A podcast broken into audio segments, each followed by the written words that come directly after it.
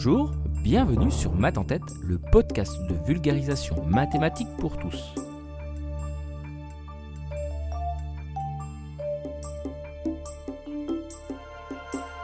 C'est l'un des plus grands mathématiciens de tous les temps. L'allemand Carl Friedrich Gauss, qui a vécu au XVIIIe siècle, de 1777 à 1855, doit sa renommée de prince des mathématiques à de nombreux travaux, en maths bien sûr, mais aussi en physique et en astronomie. La qualité de ses travaux était déjà reconnue de ses contemporains, ce qui n'est pas toujours le cas, hein, même si l'intégralité de ses œuvres fut découverte après sa mort. Citons quelques-uns de ses faits d'armes. Alors qu'on n'a pas enregistré de progrès dans ce domaine depuis l'Antiquité, il découvre, avant ses 20 ans, le moyen de tracer un polygone à 17 côtés à la règle et au compas. Et il démontre que c'est impossible de faire de même avec un polygone à 7 côtés. Il publie aussi un livre qui reste une bible de l'arithmétique moderne. Il détermine la trajectoire de la planète Cérès.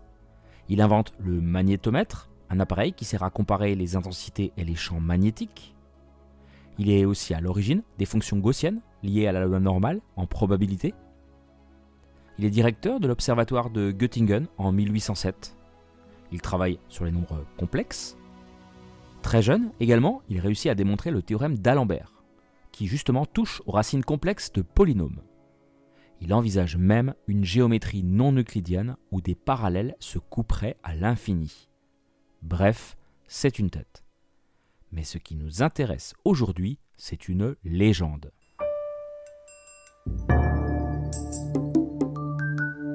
Nous sommes autour des années 1780. Le petit Gauss a environ 9 ans. Son instituteur, en Allemagne, est en peine avec sa classe. L'histoire ne dit pas si toute la classe est dissipée ou si la punition n'est donnée qu'à Karl Friedrich. En attendant, le problème est pourtant posé, et le maître compte bien profiter de l'accalmie pendant un bon moment. Que vaut la somme de tous les entiers de 1 à 100 1 plus 2 plus 3 plus 4, etc. plus 99 plus 100. Quelques instants plus tard, la réponse 5050 ne tarde pas à fuser de la bouche de Gauss. En effet, le garçon écrit une fois la somme dans un sens, de 1 à 100, et une fois, juste en dessous, mais à l'envers, de 100 à 1. Or, en observant les termes extrêmes de ces deux sommes égales, il explique que 1 plus 100 est égal à 101. De même que 2 plus 99, ou que 3 plus 98, 4 plus 97, etc., etc., etc. Et ce, 100 fois de suite. D'où 100 fois 101. Facile, ça fait 10 100. Or, ce résultat représente deux fois la somme de départ. Le résultat attendu par l'instituteur est donc la moitié de 10 100, soit 5050. Gauss a remontré ici la somme des 100 premiers termes d'une suite arithmétique de raison 1.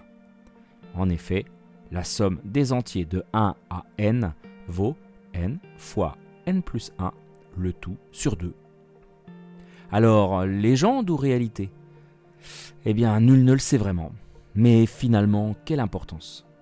Car derrière la légende, il reste l'homme qui, lui, a prouvé tout au long de sa vie la qualité de son intellect avec des travaux qui résonnent encore aujourd'hui.